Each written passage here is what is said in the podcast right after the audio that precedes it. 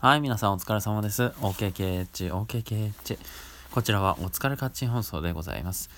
パーソナリティは僕、八橋ゆうきでございます。どうぞよろしくお願いいたします。さあ、今日なんですけれども、まあ寒い中ではございますが、まあしっかり定時で上がってきまして、えー、あの、いい職場ですね、本当にね。えー、仕事がない時はスパッと帰る。はい、それがいい仕事だというふうに思っておりますけれども、えー、ちょっとね、買い物とかもありまして、えー、あの、栄の方に、ね、名古屋の栄の方に行っておりましたけれども、えー、何を思ったか、ブックオフに立ち寄り、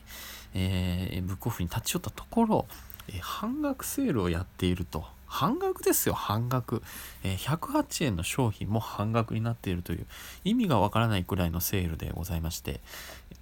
買わざるを得ないということでですね、真剣に物色をしてまいりました。今日はその LINE、ね、僕が買ってきたラインナップをちょっと紹介しちゃうと思いますけれども、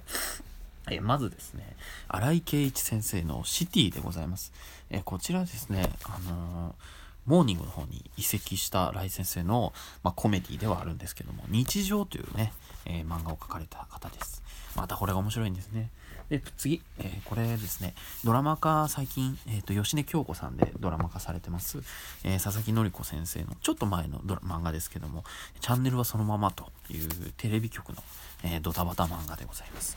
さあ、そして次、え、牧博さんというですね、えいつかティファニーで朝食をという漫画を描書いてる方のエッセイコミックですね、えルックルック境界線、これもなかなかのものでございます。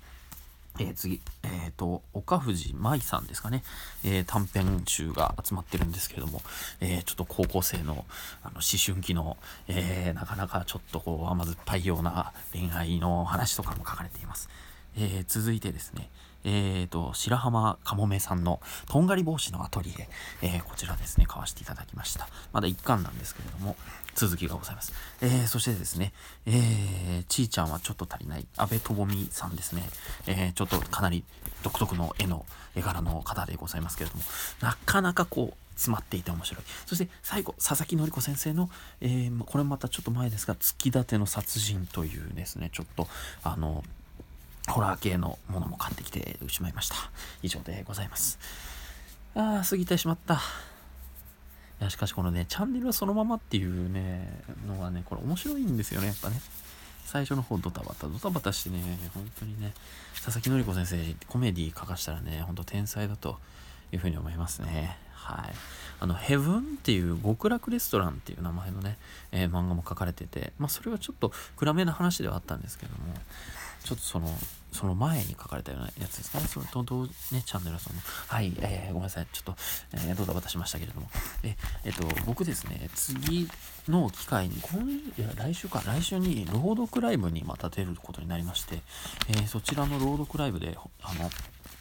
話す内容としてあの林望先生という林坊先生というね呼ばれている、まあ、方なんですけどもエッセイエッセイを書かれてるんですけどもね、えー、あのまあまあエッセイを書かれているっていうからえっ、ー、といろいろ評論家とかいろいろやられてる方なんですけど、